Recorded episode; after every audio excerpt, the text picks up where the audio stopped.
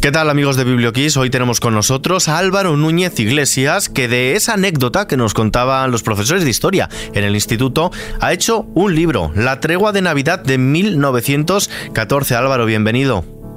Muchas gracias, muchas gracias por bueno, invitarme.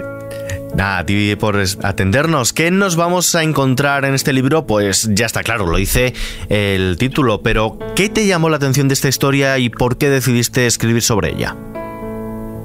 Bueno, en primer lugar, eh, yo también conocía esta, esta historia en, sus límites más, más, más reducidos, ¿no? Desde hace ya muchísimo tiempo, y me llamó la atención esto, que hubiera surgido este, este elemento de paz, de, confraternización de, entre enemigos en aquel momento. Y entonces, a continuación, traté de, investigar un poco, de saber algún dato más, de leer, y me encontré con que en español no había nada. Simplemente pues contaba, y se repetía un poco la historia resumida de que en aquella guerra pues había ocurrido pues este acontecimiento, pero sin dar más datos. A partir de ahí pues nada, empecé a, investigar, a leer y ya empezó a surgir el, libro. Este fue el inicio. Evidentemente, junto con la curiosidad, que es el comienzo de este asunto, va también pareja la, la, pasión. Conforme voy investigando me voy apasionando más con la, con la cuestión porque, porque me emociona mm, los, testimonios, la, eh, los acontecimientos tan maravillosos que ocurrieron en aquellos días. Este es un poco el, el, comienzo de todo. Sí. sí, pero ¿cómo has articulado el libro? Cuéntanos. Bien, eh, vamos a ver, aquí mm, hay una diferencia sustancial con relación a lo que se ha escrito, no en, España, que como digo es la primera vez, sino en otro, en, Inglaterra sobre todo, que, han trabajado más el tema, reducido eso sí al, ámbito del, del, del frente eh, anglo-germánico, eh, y allí los análisis que se hacen, la, historia que se cuenta, es más una historia pues de, de, hechos que, ocurrieron en ese, en ese limitado frente, eh, analizando por qué ocurrieron, cómo eran los los, mm, eh, los bandos enfrentados, eh, desde un punto de vista un tanto anecdótico, ¿no? Pero, pero sin contar, digamos, la historia completa. Entonces, la historia completa es lo que he tratado de hacer yo contándola no solamente en el tramo eh, británico, sino en, el, todo, la, en todo el frente. ¿no? Y, bien, pues empieza a contar la historia con un eh, orden geográfico, comenzando en el Mar del Norte y terminando en, en los Borgos, ya eh, cerca de la frontera suiza. Eh, entonces voy, voy viendo en qué puntos ocurrió eh, un hecho de tregua, un hecho de confraternización, pues recorriendo todo ese largo, esa larga línea del frente que es de 750 kilómetros. No estamos por... Sí, disculpa, decía, no estamos por tanto ante una novela histórica, tampoco tampoco en realidad lo podemos calificar como un ensayo. ¿Podríamos definir este libro como un documental? Bueno, de alguna manera sí efectivamente, yo un poco he querido hacer esto, ¿no? Hacer un recorrido a lo largo de todo el frente, eh, fijándome en todos los lugares donde ocurrió eh, lo que acabo de contar hace un momento y, dando datos reales, documentándolos, ¿no? No contando una historia tal como yo podría plantearla después de haberme leído todas las cosas que, que hay escritas, sino haciendo hablar a los testigos, haciendo hablar a las personas que vivieron aquel momento, porque realmente hay muchísimos testimonios y hay que los he querido aprovechar todos. O sea que realmente lo que yo, mi parte en el libro ha sido más de ordenar y de, organizar todo ese material y luego he dejado hablar bastante a los que a los que vivieron aquello. ¿Y cómo ha sido ese proceso de, de documentación que te llevó hasta esta gran guerra, como se llamó entonces? Bueno, pues como dije antes, primero em, eh, estudié, leí las, obras que se habían escrito eh, fundamentalmente en, el Reino Unido, también en Estados Unidos, eh, en menor medida, en bastante menor medida en, Francia, alguna obra alemana, un, par de ellas nada más, no, no hay mucho en Alemania, alguna cosita también en Bélgica, esta es la bibliografía. Y a partir de la bibliografía, pues remontándome a las fuentes que ellos citaban, eh, aunque también las citaban de una manera un poco laxa. ¿no? Yo aquí también he querido ser bastante riguroso en, la, referencia, ¿no?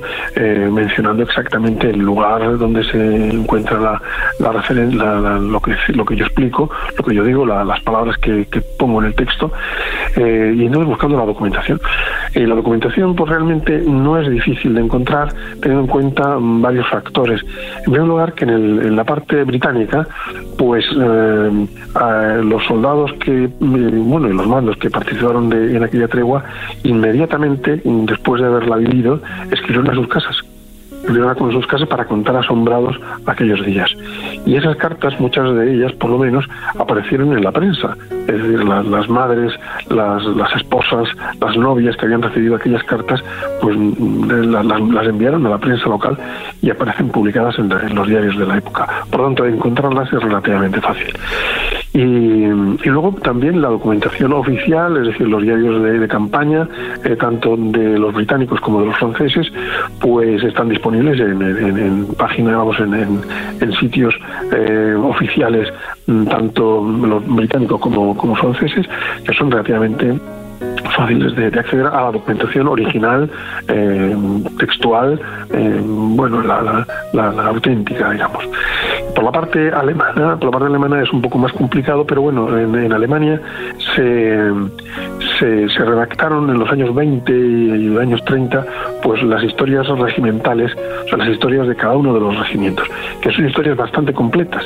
Los ingleses también tienen historias regimentales, pero esas son muy breves y no, no sirven realmente.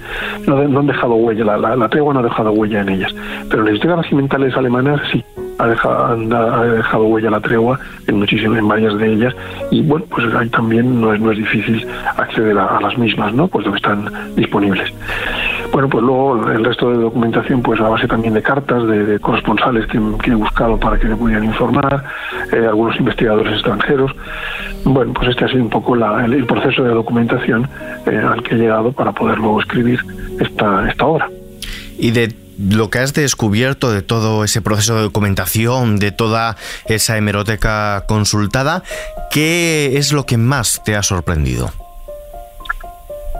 Bueno, mm, son muchas cosas las que me han sorprendido. me ha sorprendido eh, eh, es porque esto es, increíble que, ocurriera eh, que enemigos que estaban matándose un día anterior, el día 23 o el día 22, ¿no?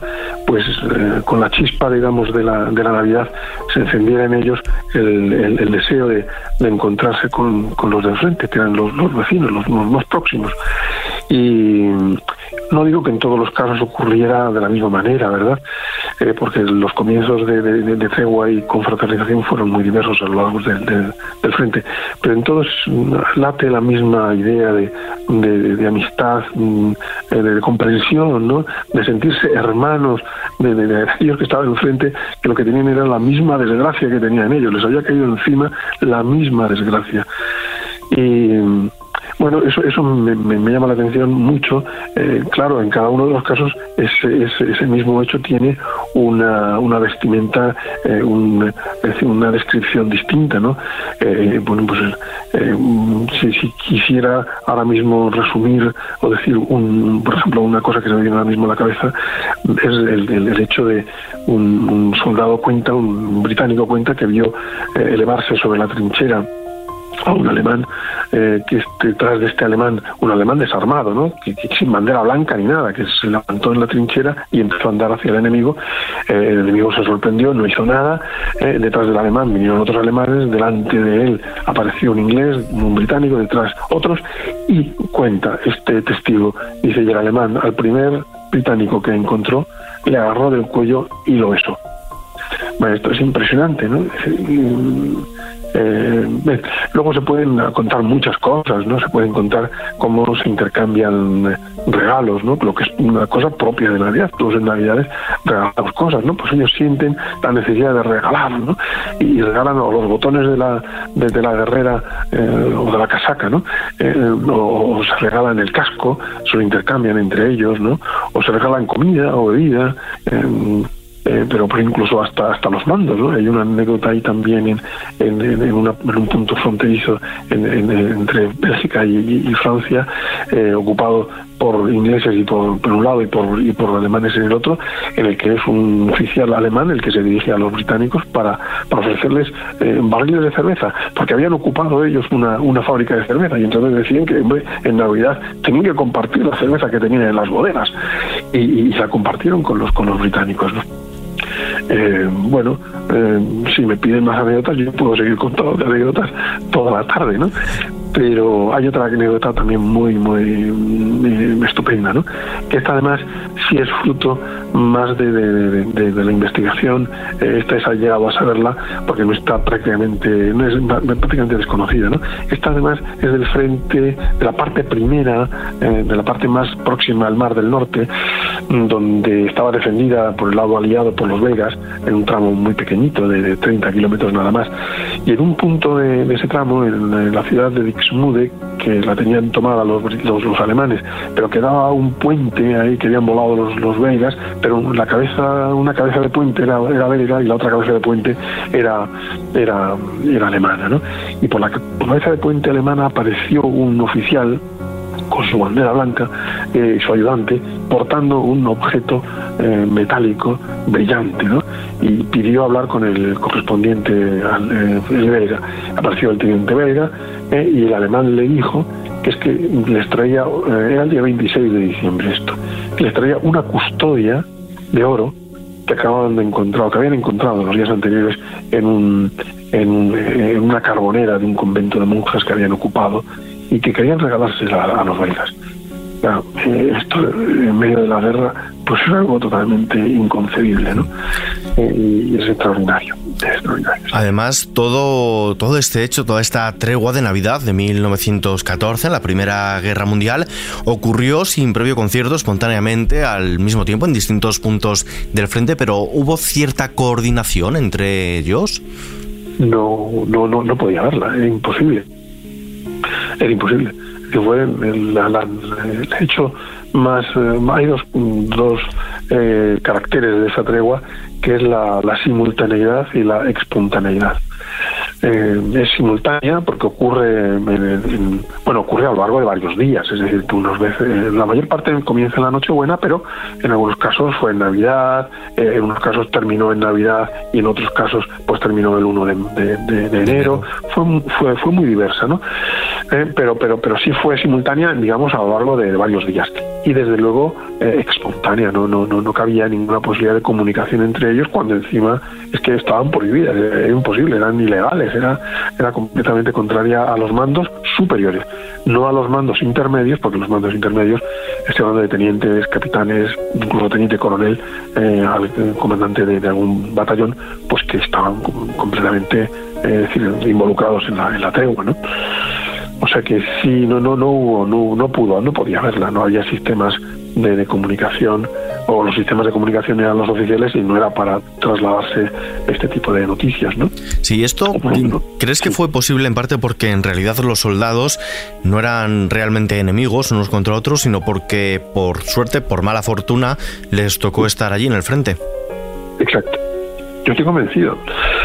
Estoy convencido, mm, bueno, posiblemente pase en todas las guerras, claro, eh, que los hombres que se enfrentan no son enemigos entre sí y que poco tiempo antes hubieran estado tan tan contentos eh, compartiendo otras cosas. Pero, por ejemplo, un, dato eh, que corrobora esto es que los, los alemanes, eh, muchos alemanes habían trabajado o estaban trabajando en, Inglaterra en la víspera de la, de, la, guerra. El día que se declaró la guerra, en la estación Victoria de, de Londres, se llenó, se llenó de alemanes sino alemanes que precipitadamente eh, salían para, para alistarse en, el frente, ¿no? Y esos alemanes hasta ese día habían sido los camareros, los taxistas, los peluqueros, eh, los carniceros de, Londres, ¿no? Y de otras ciudades de, Reino Unido.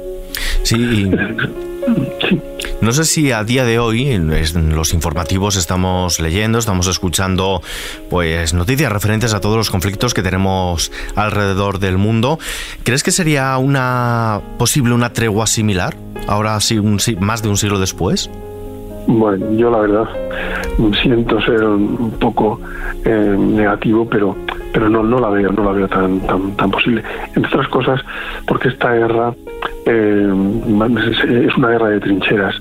Eh, después de varios meses de estar viéndose frente a frente los mismos enemigos, aunque iban rotando, los batallones los, los dentro del propio regimiento iban rotando, pero bueno, eran, eran, las mismas personas y, y se conocían, ¿no?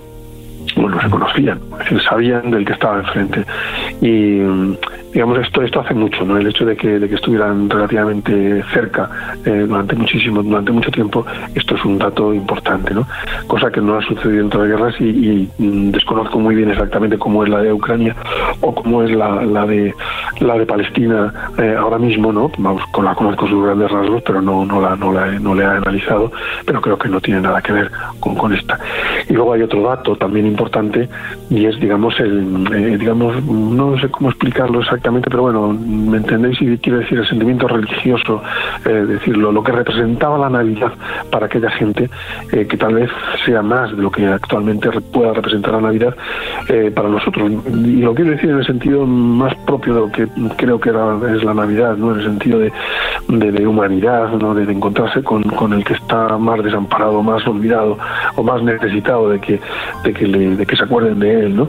Esos sentimientos, digamos, de, humanidad, pues a lo mejor hoy en día la Navidad para nosotros representa otras cosas más de fiesta, de, vacaciones o de, o de tal, pero bueno, sigue conservando, gracias a Dios, también su buena parte de, recuerdo hacia los demás y la prueba de está en los regalos que nos seguimos haciendo en Navidad y en las felicitaciones que nos seguimos haciendo. Pero bueno, quiere decir que, un poco la, la, la, Europa de entonces no, es exactamente la Europa de, hoy en día eh, y, tampoco las condiciones de la guerra son, son similares. Tú, eh, como escritor, Álvaro, mm, tenemos que decir, no eres, eh, no eres historiador, eres jurista de, de, profesión, eres profesor de Derecho Civil, catedrático. ¿Por qué te has encantado por escribir este documental, entre comillas? Bueno, pues vamos, en primer lugar, mm, yo creo que mucha gente que no somos del gremio de, los historiadores nos apasiona la historia. Eh, bien, luego lo siguiente ya es tener la osadía de, incurrir en un campo que no es el propio, ¿no? Eh, bien, eh, ya he explicado antes que esta osadía viene propiciada por la pasión, por la curiosidad, ¿no? y después por la documentación tan, tan, tan tremenda que, que va acumulando poco a poco, ¿no? Por otra parte, también el hecho de, de trabajar eh, como profesor, de, vamos, como, como escritor jurídico, eh, y además en mis comienzos de, profesor eh, de, jurista, pues lo, lo fui en historia del derecho. Y eso pues te da también unas, herramientas, unas mecánicas, uno, una, que son comunes a todos los, a todos los investigadores, ¿no? el buscar el dato, esto es común para cualquier para cualquier investigador, ¿no? Ahora luego saberlo contar, pues efectivamente para esto lo mejor es ser historiador porque tienes el contexto, cosa que a nosotros nos falta un poco ese contexto. Pero bueno, eh, pido digamos disculpas a los historiadores eh, por, por esta incursión en su terreno, aunque también he de decir que me hubiera gustado a mí que algún historiador hubiera eh, se hubiera dedicado a esto y, hubiera, me hubiera facilitado las cosas y yo podido leer esta historia que para poderla leer he tenido que escribirla. Sí, pero quizá si lo hubiesen escrito ellos no tendríamos este libro ahora entre nuestras manos. No sé si algún compañero de la Universidad de, Almería, eh, especialista en historia, lo ha leído o qué feedback has recibido por parte de los primeros lectores de esta La Tregua de Navidad de 1914. Bueno, pues mm, bueno, muy buena. Es decir, las personas que, que, han leído el, libro, pues la verdad es que les ha gustado bastante. Em, digamos que historiadores propiamente, propiamente dichos, pues no he tenido ahora mismo una, una, referencia inmediata. ¿no? Eh, de la Universidad de Almería sí me han ayudado eh, eh algunos, una compañera concretamente, eh, bueno, varios compañeros, ¿no? Pero, pero concretamente una, que lo ha hecho en, la, parte alemana, porque esta sí me ha corregido todo, lo, todo y me ha traducido y me ha ayudado en la parte alemana, la profesora de filología alemana. ¿no? Eh, bien, pero digamos historiadores de contemporánea, pues eh, pues no, no, no, no tengo noticias ahora mismo de, de ninguno, no, no lo sé, no lo sé. Y ya por ir concluyendo, Álvaro, estamos en una radio musical. En este libro, además, encontramos un cancionero de la tregua. Pero si tuvieses que elegir solo una canción, ¿qué banda sonora le pondrías a la tregua de Navidad de 1914? Bueno, pues, pues evidentemente Noche de Paz, eh, Noche de Paz eh, es la, canción común y más universal de todas, que ellos la, cantaban cada uno en su idioma, ¿no?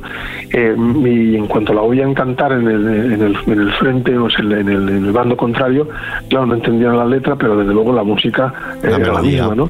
La melodía era la misma y enseguida se les invitaba a, cantarla en su propio idioma. Esta desde luego sería, sería la, eh, la, canción, digamos, navideña más, eh, más, más propia y más, eh, más universal. Luego hubo una canción que la, la, cantaban mucho, pero era una canción más de soldado, ¿no? Tenía Tipperary, ¿no? Eh, Salón Long Way to Tipperary, que era una canción de los irlandeses que se hizo universal en todo el frente, la cantaba todo el mundo, ¿no? Pero bueno, esta no sabía yo cantarla porque no la, no, no, no es un, eh, es una balada, una balada irlandesa, ¿no? Pues, pero, pero como villancico este otro sí. Pues no cantando, sino escuchando Noche de Paz, nos vamos a quedar leyendo La Tregua de Navidad de 1914, editada por Encuentro. Álvaro Núñez Iglesias, muchísimas gracias por acompañarnos. Pues gracias a vosotros por invitarme, Ismael. Igualmente, felices fiestas. Igualmente. Noche de paz. No noche de fe. El portal de Belén vivará en cánticos llenos amor. Dulce dulces cánticos al Redentor que esta noche nació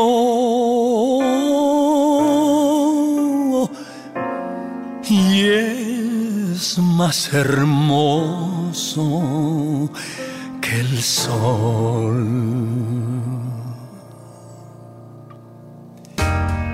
Noche de paz, noche de amor,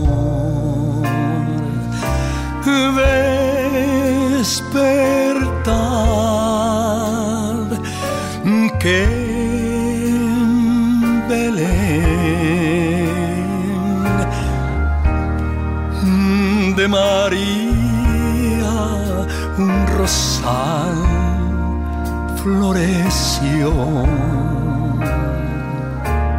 y el portal se ilumina en su honor.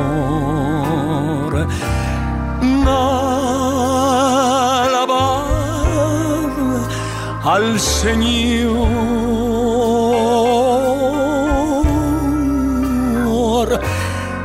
porque es el Hijo de Dios.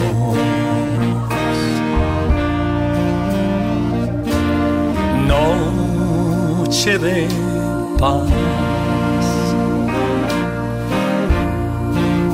noche de fe. Al portal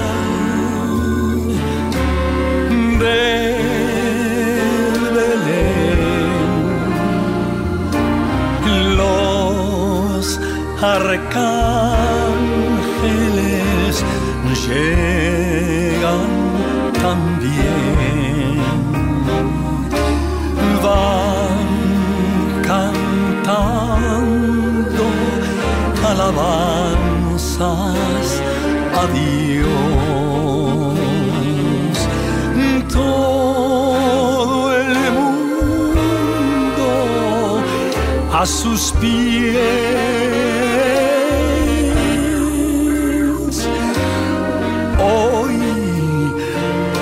nacido el Señor.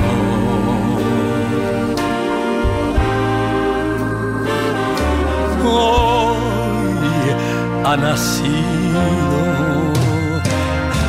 el Señor